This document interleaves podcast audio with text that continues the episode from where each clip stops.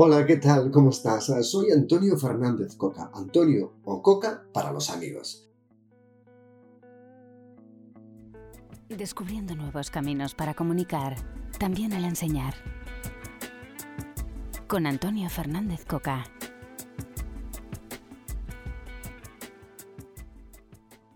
Antes de comenzar, déjame contarte quién soy y qué te estoy contando.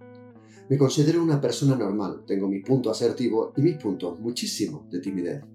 A lo largo de estos años he conseguido algunas de las cosas que me propuse. Entre ellas está la de desarrollar una estrategia docente que permitiese que mis estudiantes lograran aprender a dibujar a mano alzada en solo 13 semanas y que por tanto entendiesen bien todo lo que es el lenguaje arquitectónico aplicado al dibujo.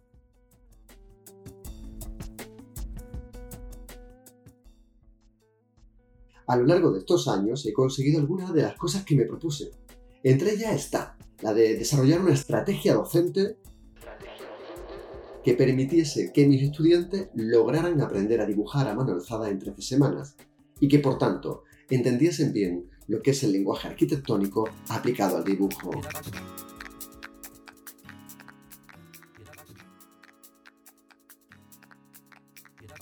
Estrategia docente.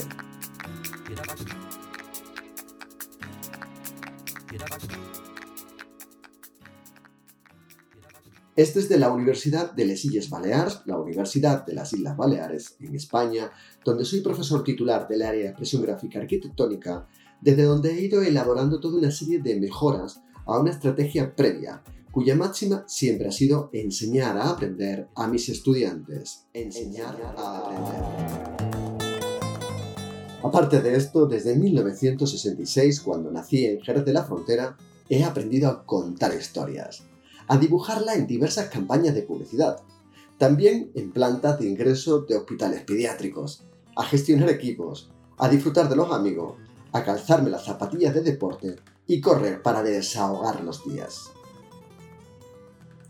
También he aprendido a saber que vida solo hay una y que cuanto antes comencemos a tener claro eso de la conveniencia de aprender a aprender, siempre será mejor que mejor.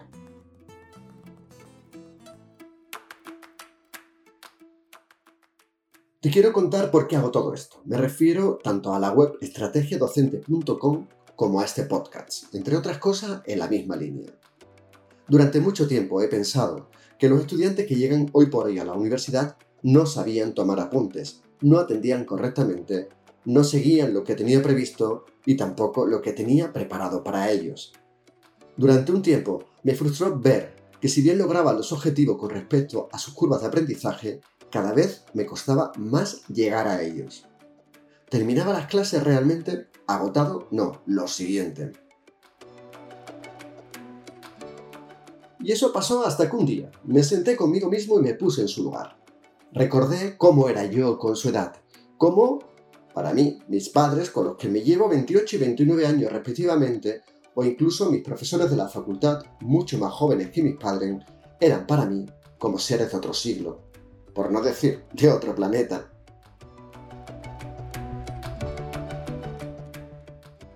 Recordé cómo me quejaba de la poca conexión entre ellos y ellas y yo mismo. Entonces, ellos y ellas eran lo que yo soy ahora. Eran lo que yo soy ahora. Fue entonces cuando comencé a observar, a investigar, a conocer bien algo que he venido a llamar lenguaje generacional. Lenguaje generacional lo cual no es más que conocer las herramientas comunicativas, el lenguaje específico de cada curso, de cada generación. Eso sí, teniendo en cuenta que las generaciones actuales varían casi cada curso, no cada 10 años, como pasaba antes.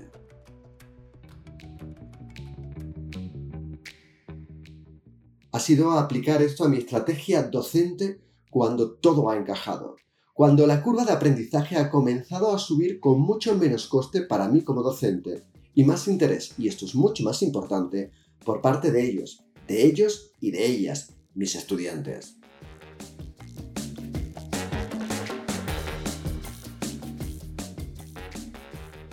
Este podcast y la web estrategiadocente.com estrategiadocente.com la he creado para compartir contigo todas estas experiencias No te quiero sentar cátedra, no quiero decirte que las cosas son así.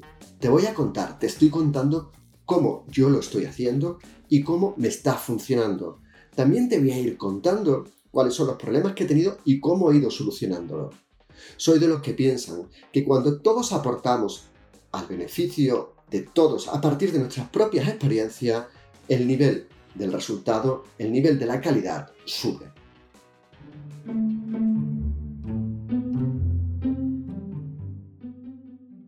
En el podcast de hoy, en el audio de hoy, te vamos a hablar de una de las herramientas que he empleado para descubrir qué lenguaje generacional emplean mis estudiantes. Te voy a hablar de la escucha activa. Te voy a hablar de la escucha activa. En este audio que te dejo ahora, vas a escuchar un diálogo con la también profesora de la Universidad de Les Illes Balears, Antonia Pades.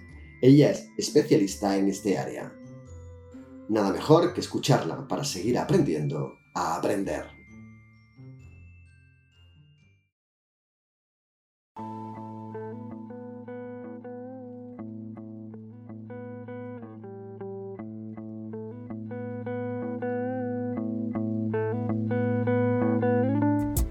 Descubriendo nuevos caminos para comunicar, también al enseñar. Con Antonio Fernández Coca.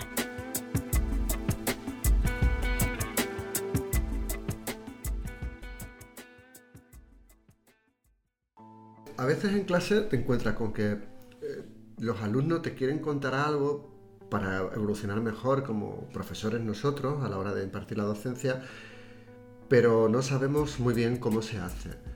¿La escucha activa como tal podría ayudar para mejorar esto?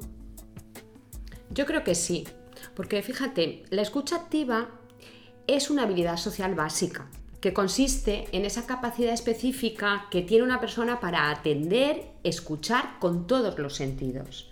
¿Qué nos pasa? Que nos dicen, bueno, habilidad social básica, pero de básica no tiene nada.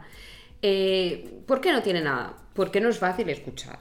Estamos en un entorno muy individualista, en el que nos cuesta mucho escuchar a los demás. Pero no solo, no solo en la universidad, sino en general. En, la, vida, en la vida, sí, en la sociedad en general, en nuestra vida, en la que los valores imperantes es el yo, yo y yo, y el escuchar significa invertir tiempo para el otro. ¿Qué es un invertir tiempo para el otro que te restas de ti mismo? Pero bueno, yo pienso que esto tenemos que intentar hacer una reflexión, porque eso es una reflexión de valores, educar en valores y en la universidad también, No sé si lo ves así o no, pues sería como un, apoyo a ese cambio de paradigma que, que, estamos viviendo, de eso que decía, la misma sociedad, las la mismas compañeros y compañeras de la universidad, los estudiantes, nos cuesta trabajo a veces escuchar porque los mismos inputs del día a día nos termina agobiando, o sea que esto puede ayudar a comprender, el saber cómo hacer esa escucha activa en el aula a, mejorar no solo el sentido del aula, sino, también el nuestro, propio y también el de los estudiantes. Con lo cual la pregunta sería, vale, imaginemos que no tengo ni idea de cómo hacer eso en una clase. Tú, Antonia Pades, profesora titular de la Universidad de les Illes Balears, eh, especialista en estos temas, ¿qué consejo nos daría para empezar a poder poner en práctica esa escucha activa en, en el aula? Pues mira, yo diría que cuando hablamos de escucha activa es escuchar con todos los sentidos. Me refiero a que la persona, cuando hace esa habilidad, cuando la entrena, cuando la practica, tiene que atender a una serie de reglas. Son reglas muy básicas que vamos a repasar.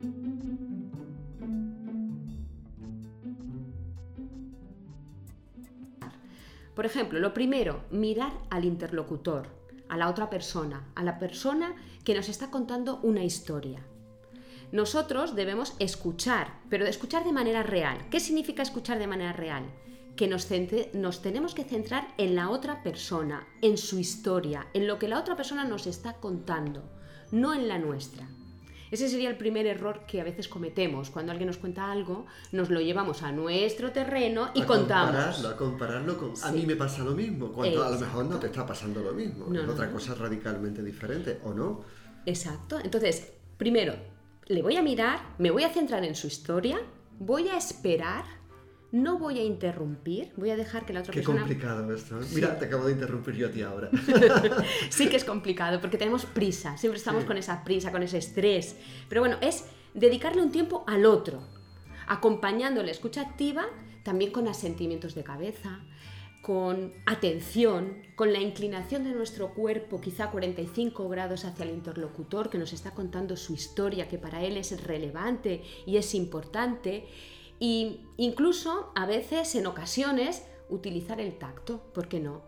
Yo que vengo del mundo de las ciencias de la salud, pues muchísimas veces hemos tenido que coger la mano del paciente o colocar incluso nuestra mano encima del hombro para demostrarle apoyo emocional, para demostrarle compañía y escucha activa. Y una cosa, esto del tacto, estamos en una sociedad donde cada vez eh, el roce, el, espacio interpersonal se, se, valora más, quizás una tendencia que viene de Estados Unidos, de yo en mi espacio, mi 40, 50 centímetros. Si esto hiciéramos con, con, alguien en la clase o en el día a día, convendría pedirle permiso previamente o, o sale. Les hago una pregunta un poco extraña, pero digo, nos movemos en una sociedad donde, sí, sí, hay que ir con cuidado. no te puedo, no te puedo rozar. Lógicamente, porque vamos a ver, cuando una persona se introduce dentro del espacio de la otra persona, la otra persona tiene que estar receptiva. Y ese espacio que nos rodea se denomina espacio burbuja y que nos incomoda mucho cuando alguien entra dentro de ese espacio. Imagínate lo que nos pasa cuando estamos en un ascensor. Hay un espacio muy reducido y no sabemos incluso dónde colocar la mirada. Eh, hablamos a veces de cosas banales como el, tiempo, ¿eh? con la vecina del quinto mientras que subes en el ascensor. Pero ¿qué pasa? Nos incomoda por el espacio. El uso del tacto hay que ir con cuidado porque el tacto tiene una simbología. Sabemos que es un sentido olvidado, es un sentido muy eh, de la parte íntima ¿no? de la persona, en la que yo toco a quien quiere que le toque. Pero fíjate, en el tema de los encuentros, mm, cuando estamos generando un clima de confianza, un clima íntimo con nuestros pacientes, nosotros tenemos que utilizar el tacto como profesionales de la salud. Y tenemos que utilizar el tacto para poder palpar una vena, para poder hacer una punción o para poder eh, mm, hacer una técnica. Los fisioterapeutas necesitan el tacto para hacer esa técnica. Y cuando utilizamos el tacto para ese apoyo emocional, tenemos que atender a una serie de elementos. Por ejemplo, la edad del interlocutor. No es lo mismo tocar a un adolescente que no se deja tocar, solamente aquellos que él quiere, o una persona mayor que está deseosa de que te acerques y que le acaricies. También a un niño. Es decir, es que tiene que ver con la edad, con la cultura. Sabemos también que hay países y bueno, pues grupos que les cuesta más ¿no? que podamos entrar, en cambio hay otros que no. Imagínate los latinoamericanos, pues son mm, eh, mucho más asertivos, mucho más abiertos, más dulces, más cariñosos. mucho más en muchas cosas. En muchas cosas, yo creo que sí, en muchas cosas. Un, lugar para aprender muchísimo. Para aprender mucho, sobre todo en las relaciones interpersonales, las relaciones humanas y esa relación tan estrecha que tienen. Igual que los italianos o los griegos. Somos mm, latinos y somos mediterráneos y, por ejemplo, la, la, idea de familia, la idea de esa unión y ese cuidado compartido, pues ahí Eso sería con el respeto máximo, con el cuidado máximo y sabiendo cuándo no debes ni acercarte. Por supuesto. Y luego también yo pienso que no todo el mundo eh, recibe bien el, tacto ¿no? o el contacto del otro. Cuando tú ves que la otra persona está incómoda, cuando tú te acercas, pues lógicamente te, tienes que retirar.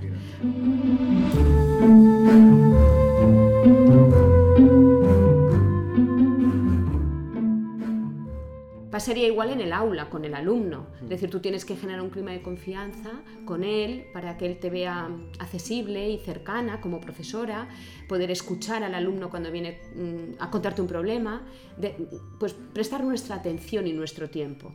Porque a veces decimos, los alumnos no nos escuchan, pero los profesores escuchamos a los alumnos. Exacto.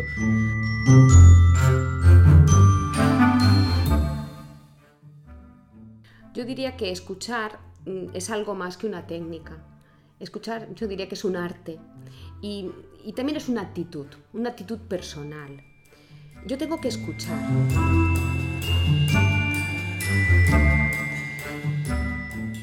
Y para ello la motivación es importante, la motivación para ese acto comunicativo, porque es fundamental. Si la persona no quiere escuchar, no escucha. Si la persona no quiere comunicarse, no se comunica. Tú puedes ir a un curso de comunicación, y adquieres conocimientos. Pero hay toda una parte, que es la parte actitudinal, que tú tienes que querer luego aplicar esos conocimientos a la vida real. Y eso es una actitud. Escuchar de manera activa significa también empatizar, ponerte en el lugar del otro, pero sobre todo quererte poner en el lugar del otro. La empatía, entendida como una parte actitudinal, con una parte afectiva, pero también con una parte cognitiva. Por lo tanto, los profesores, ¿qué consejo diría yo? Pues antes de bajar al aula, yo pensaría, ¿cómo estoy yo hoy para bajar al aula y poder escuchar? Tendríamos que reflexionar sobre, primero, escucharnos a nosotros mismos, cuidarnos y sobre todo cuando bajas al aula, estar motivado y sentir pasión por lo que haces. Yo estoy totalmente de acuerdo contigo, ¿no? Pero ese día todos somos humanos y puedes tener un mal día. También plantearte de que no estás bien, pero tienes que actuar, ¿no? Sí, eso, Porque el alumno no tiene ninguna culpa de nuestra vida. Por supuestísimo, tienes que saber separar. Es Yo decir, siempre he valorado mucho esta anécdota, ¿no? De cuando un actor tiene que salir al escenario y ese mismo día ha muerto el padre o la madre y sale a actuar y nadie lo sabe y al día siguiente lo lees en prensa y tú dices, ah, pues si yo estaba en aquella, en aquella representación teatral, ¿no? A veces con, con nosotros como profesores pienso igual, pienso como tú, o sea, antes de ir a clase tenemos que plantearnos cómo estoy, lo sabemos, a veces no tienes ni que preguntártelo, el cuerpo es sabio y te lo dice, y es meterte en ese personaje los días que no estás bien para, para poder atender y, y tener muy claro de que el estudiante, el, el alumno o la alumna no tiene ninguna, ninguna culpa de nuestra vida privada y que ellos pueden tener un mal día y, y yo creo que también a través de la escucha activa podemos saber que ese día no te van a dar más de sí porque no es su día. En cambio, cuando no es el nuestro, da igual, tenemos que, que actuar. yo pienso que tenemos que saber cuál es nuestro rol. Mm. Igual que un paciente mm, tiene que entender a veces el rol del profesional de la salud, nosotros como, como eh, profesionales, un médico, una enfermera, eh, no puede generar más ansiedad al paciente que ya viene con, con ese sufrimiento. Pues nosotros los profesores exactamente igual, es decir, yo bajo al aula y yo he podido tener un mal día, me he podido enfadar o se ha muerto mi madre o, se, o me he enfadado con mi marido antes de bajar al aula, pero ¿qué culpa tiene el alumno Ninguna. de que yo esté en ese momento con esa alteración? Ahí yo pienso que lo más importante es la inteligencia emocional.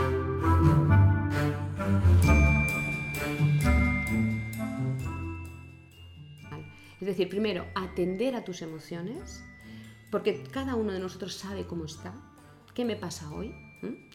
Si yo sé que estoy muy nerviosa, pues yo tengo que protegerme, ¿no? autorregular mis emociones y sobre todo atender a mis emociones, clarificarlas, ponerles nombre a esas emociones, poderlas autorregular porque no tengo que perder de vista a la persona que tengo delante. La persona que tengo delante, en este caso, es un alumno, y el alumno, o igual que un paciente, no tiene la culpa de mi malestar. Exacto. Yo creo que eh, prácticamente hay que ser, digamos, si esto tuviéramos que poner un titular, ser honrado con uno mismo. Ser natural. Ser Sí, sí, natural sí. y saber y- qué- y- qué estás sí. haciendo Y también saber que somos personas, eso está claro, Sí. ¿no? Y que si ellos me escuchan, yo les escucho. Pero si yo les escucho, ellos me escuchan. Vale, y una vez que hemos hecho todo esto, repetimos, a- aprendemos a atender y escuchar con todos los sentidos, miramos al interlocutor, tenemos esa posición corporal que invita a la otra persona a saber que le estamos escuchando, que no estamos con la cabeza en otro sitio, o pendientes del móvil, o pendientes de cualquier mosca que pase volando por medio de la clase, y incluso tiene esa cercanía a esa persona, tenemos también ya el, el convencimiento de que como profesores tenemos que ser honrados con nosotros mismos y tenemos que, eh, que, que, bueno, dejar nuestros problemas fuera de la clase. Porque en un momento dado podemos pensar, ¿y a mí quién me escucha? Bueno, pero es que en ese momento no es que me escuchen a mí, es escuchar nosotros como profesores al estudiante. Una vez que tenemos todo eso, ¿cómo podemos repercutir todo eso en la mejora de nuestra labor como profesores en una asignatura concreta? Pienso ahora, eh, días que tú piensas que aquello va muy bien, pero mm, ves que algo no cuadra. Puede servir esa escucha activa para detectar eso de una manera mucho más real y poder poner en práctica una solución. Yo pienso que sí, además, mm, si escuchas de manera atenta, tienes tiempo de razonar, de pensar antes de actuar.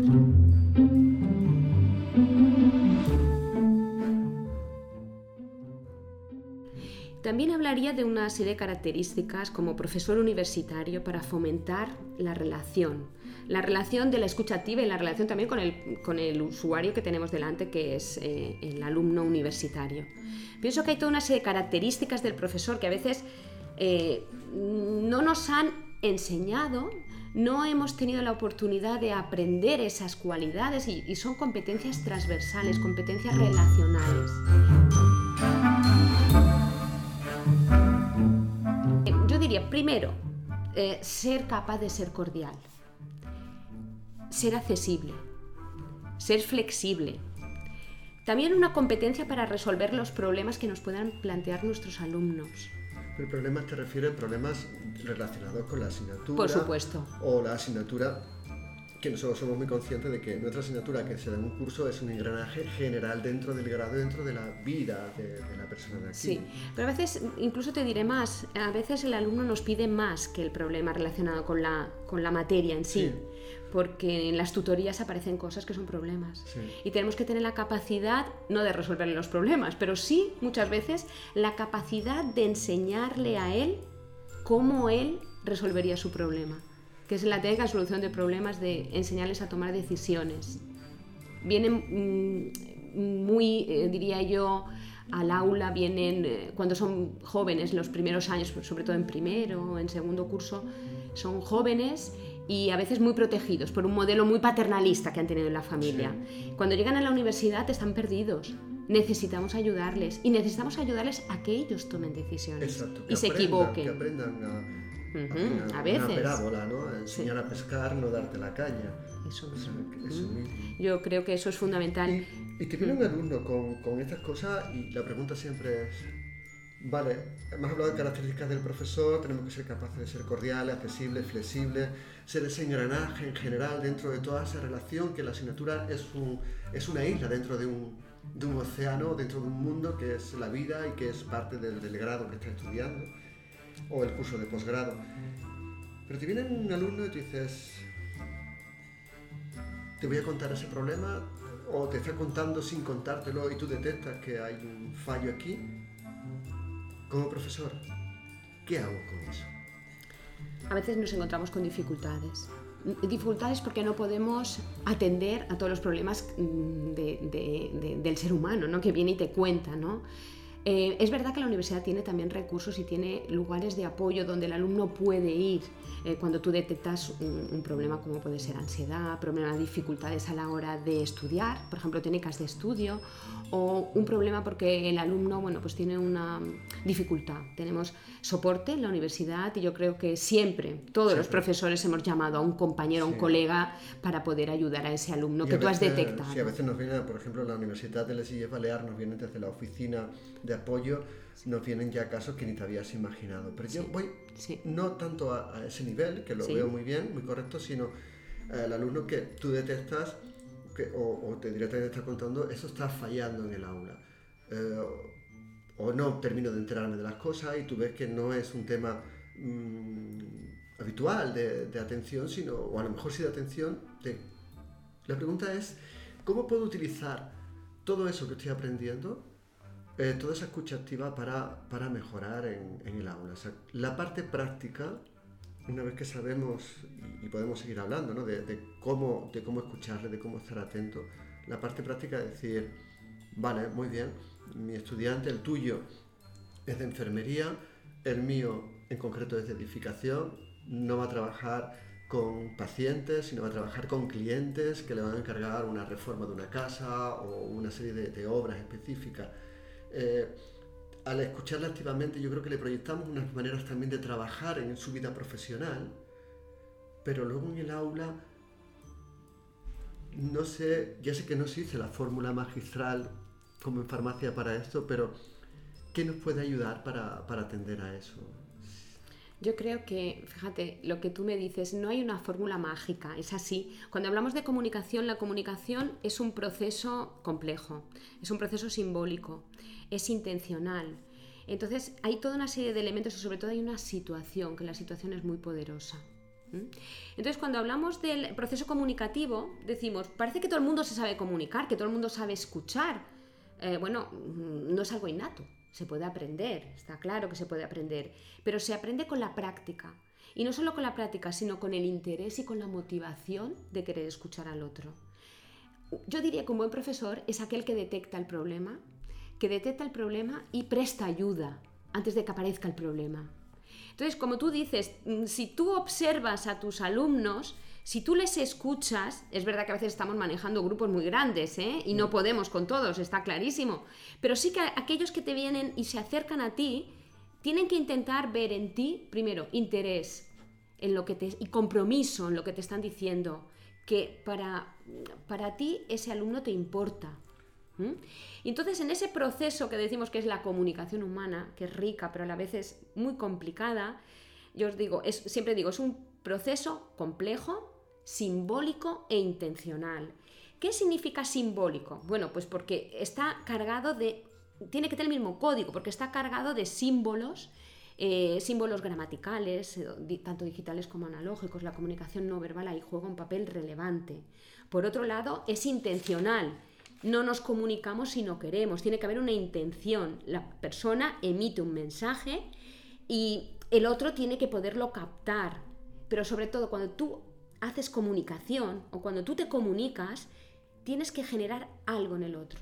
Que el otro sienta algo que piense. Esa conexión. Sí, sí, conectar. Que siente que es importante para ti. Por supuesto. Y de esa manera, quizás, a medida que te voy escuchando, se me van ocurriendo cosas que seguramente, eh, yo en eso insisto que es, eh, no, soy especialista, pero veo como profesor algo que has dicho. Trabajamos con grupos grandes. Si escuchamos, es imposible escuchar a todo el grupo grande de golpe. Pero hay una cosa que yo tengo de la experiencia como, como docente en estos últimos 26 años, ¿no? Y es que los que te vienen a hablar muchas veces son reflejos o como esa pequeña descarguita eléctrica que te radia y tú dices, es que si tengo esta gente así, el resto puede estar por el estilo. O sea, valorar mucho los que nos vienen a, contar, no en plan acusica, pero sí en plan a través de esa escucha activa. También yo reconozco, y creo que mucha de la gente que nos está escuchando lo, lo va a sentir también como profesores, de que los alumnos cuando te quieren contar algo muchas veces no se atreven. El año pasado tuve una anécdota con los alumnos que dije, quiero cambiar el temario en función de vuestras necesidades y cuando me vino el portavoz me dijo, mis compañeros piensan que te vas a enfadar porque vamos a hacer muchos cambios. Y no se imagina el regalo tan grande que nos ha hecho, porque esos cambios se han hecho para este año y están funcionando, porque nos estamos acercando a ese lenguaje que hablan hoy en día nuestros estudiantes. Y ojo, hablar ese lenguaje no quiere decir que hablemos con hashtags y que hablemos con, con frases cortas. Por supuesto. es un lenguaje diferente, diferente. Y has hablado hablando de lenguajes diferentes en esa comunicación no verbal. Y hay algo que también a muchos de nosotros nos, eh, nos llama la atención. O sea, estamos hablando de yo te voy a escuchar, te voy a mirar, te voy a atender, pero no hay que olvidar que a través de las aulas digitales, aulas virtuales, nos vienen también mensajes y comunicación con los estudiantes. También lo tenemos que escuchar a través de esas herramientas, pero ahí ya no te puedo mirar a los ojos. ¿Hay algún tipo de consejo para poder dar a la hora de atender o poder leer entre líneas y a partir de ahí poderle hacer una pregunta, contrapregunta y, mejorar nuestro sistema como profesores? Yo creo que sí, pero sobre todo tú estás hablando de dos escenarios diferentes. Por un lado, la comunicación humana, el cara a cara, en la que eh, yo creo que no la podemos perder porque estamos, es verdad, en un entorno excesivamente eh, tecnificado, en una comunicación digital que es una comunicación digital que tiene que tener sus propias reglas también de eh, interacción y de comportamiento.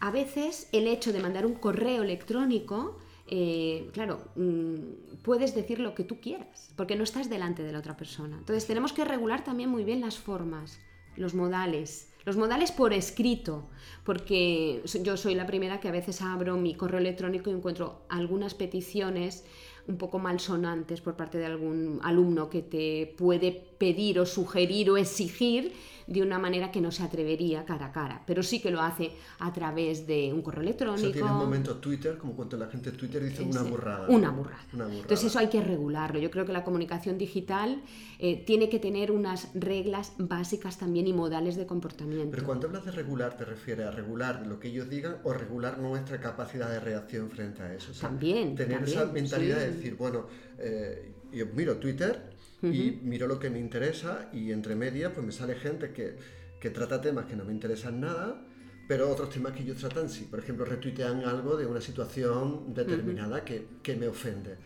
Pero lo que hago es bloquear, no bloquearlo, sino bloquear mi mente y decir, bueno, esto no me interesa, sigo para adelante.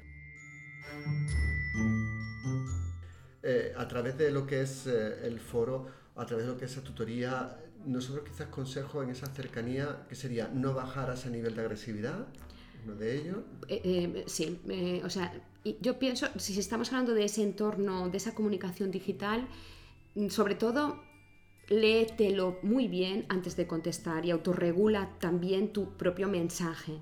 Tu propio mensaje me refiero a tu impulsividad a la hora de escribir.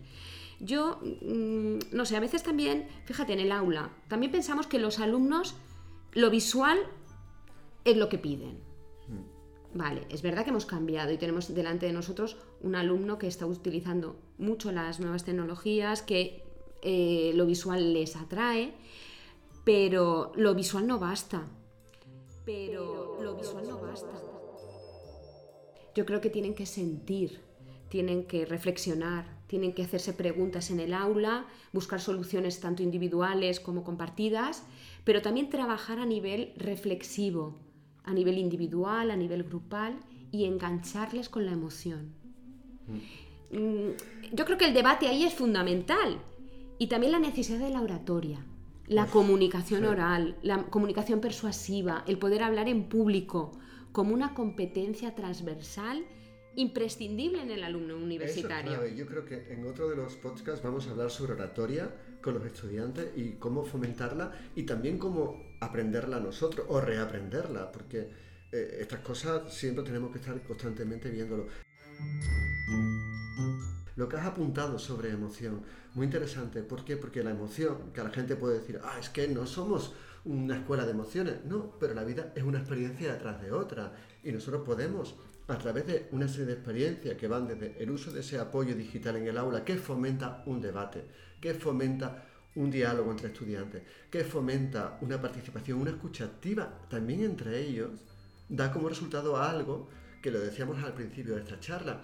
¿Qué resultado va a tener esto al final? Al alumno tendrá una capacidad de expresarse, de poder contar lo que quiere sin enrollarse, de una manera directa y al grano convenciendo al que tiene enfrente, con lo cual le damos también una competencia, no solo frente a su vida social, porque va a ser una interrelación mejor también con sus amigos, su familia, el resto de la sociedad, sino también su vida profesional. Por supuestísimo. Aparte, fíjate, las últimas investigaciones hechas en inteligencia emocional con alumnos universitarios nos están apuntando a que hay una mejora incluso en el rendimiento académico. Aquellos alumnos que puntúan más alto en inteligencia emocional son capaces de tener más claridad también eh, y facilitar un pensamiento y comprometerse con una tarea bien hecha. Por lo tanto, yo creo que educar emocionalmente se tiene que educar desde los primeros momentos de la vida y hasta los últimos momentos de la misma. La educación emocional no se debe perder y debemos educar y debemos enseñar con emoción. Exacto, totalmente de acuerdo. ¿Y sabe lo que pasa después de que llevamos ya como unos 26 minutos hablando del tema? Y es que me doy cuenta que no existe la, la inteligencia emocional, no existe la oratoria, si no hay una buena escucha activa detrás de todo eso. Yo también pienso lo mismo. Porque es una, eh, yo creo que es un arte y, siempre, fíjate, cuando tienes un problema, ¿a dónde vas? A que te escuche alguien. Sí, es que una persona que sabe escuchar es un reforzador social para el otro porque está generando bienestar en el otro. Las personas necesitamos hablar, necesitamos sentirnos escuchadas, necesitamos sentirnos atendidas y encontrar a alguien que te mira, que te presta su tiempo, que es lo más valioso que podemos tener en estos momentos, para centrarse en tu historia, es lo más preciado. Sin darte consejos prematuros, porque igual yo no quiero consejos. Así iniciamos la conversación, ¿Mm? decías eso, ¿no? Eh, yo no es escuchar sin decir... Te voy a decir lo que tienes que hacer. ¿Qué tienes que hacer? ¿Mm? Esa gente que es, que es agotadora, pues es la gente que ya de adulto terminamos sacando de nuestra vida porque no la aguantamos. Pues sí, porque, además... Tienes cariño y dices, bueno, vale, bien, pero no te voy a contar nada porque sé que frente a mi buenos días me vas a contar el desarrollo desde el inicio de los tiempos. Pero fíjate, ¿por qué? Porque estamos centrados en nuestro yo, en el yo, en el decir, yo haría tal. Usted lo que debe hacer es muy directivo, muy eh, querer tú resolver, y una persona que tiene un problema y viene a contártelo, él a lo mejor ya ha tomado la decisión. Lo que quiere solamente es que, le escuches que le apoyes con la escucha. Yo pienso que la escucha tiene muchos beneficios, también en el aula, porque fíjate que el, el hecho de escuchar y que los otros practiquen la escucha activa te está facilitando climas de cohesión grupal, climas que se genera confianza, no solo a nivel individual, sino también a nivel grupal, la cohesión en el grupo. Ahora mismo yo creo que es, un, es muy triste ver cómo subes a un tren, subes a un metro, a un autobús y la gente no se comunica. Estamos mirando nuestros móviles. Decir, mirando el móvil. La pantalla. Haciendo burradas. Pues a través de redes sociales o directamente opinando de cosas que no sabemos.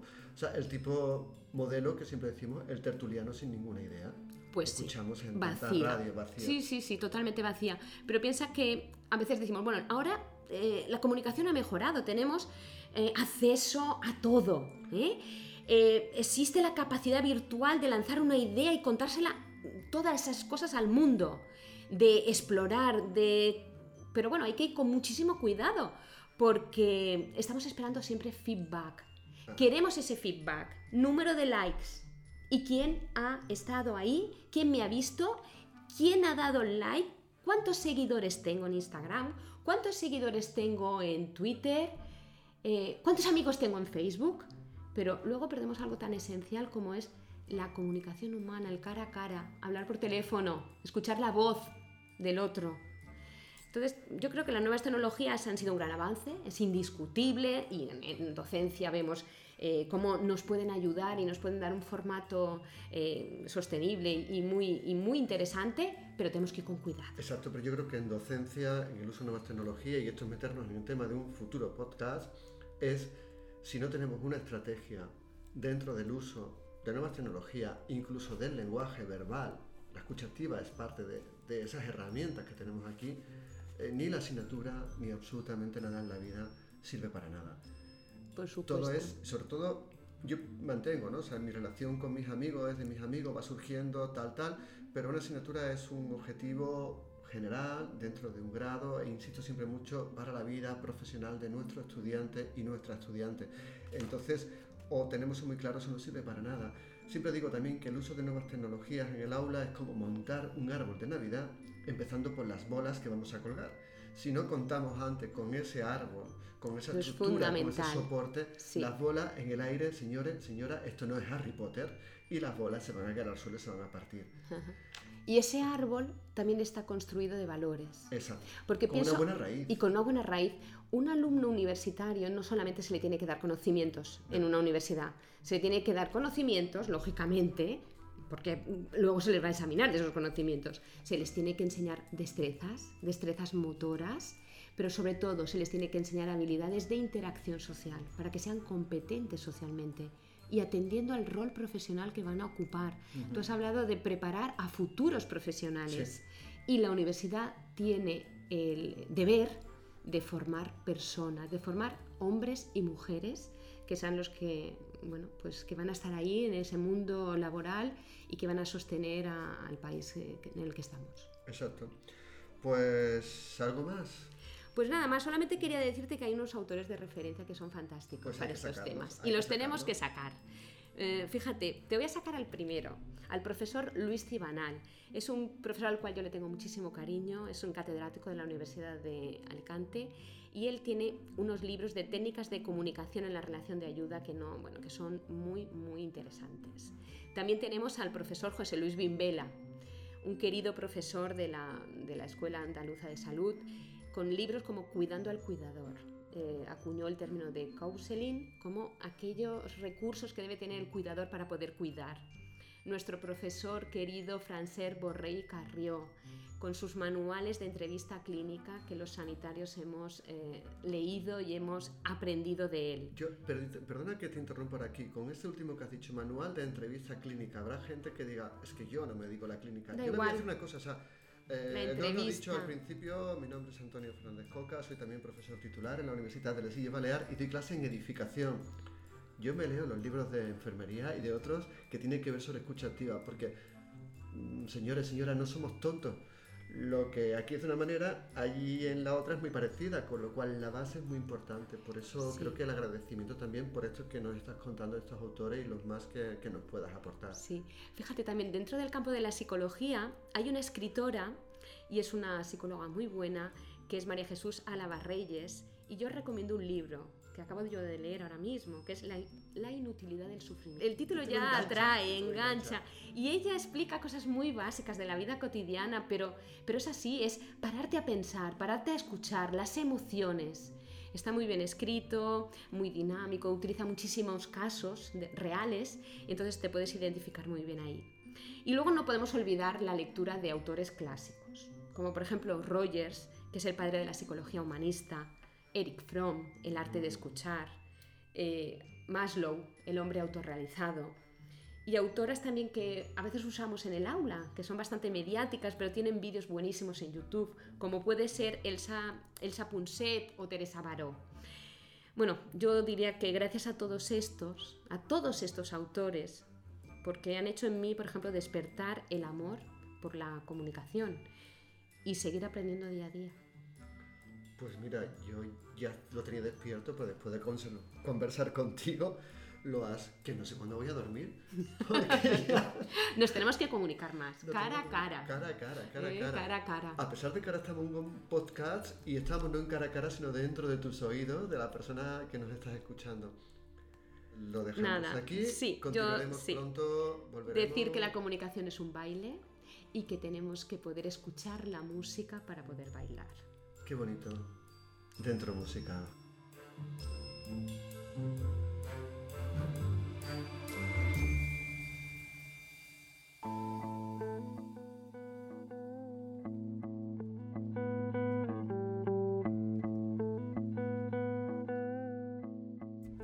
Descubriendo nuevos caminos para comunicar, también al enseñar. Con Antonio Fernández Coca.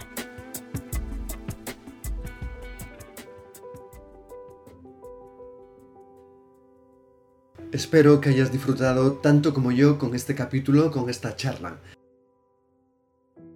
Ya sabes que lo que te dejo aquí no es para que lo sigas a pie juntilla, sino para que pienses, veas si lo puedes adaptar a tu área, a tu asignatura, a tu circunstancia, dentro de tu estrategia docente.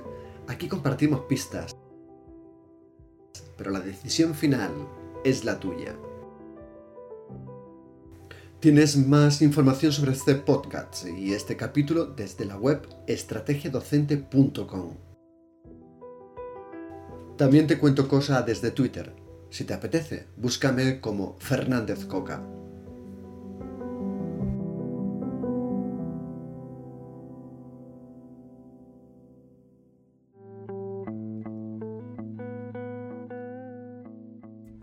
Descubriendo nuevos caminos para comunicar, también al enseñar. Con Antonio Fernández Coca.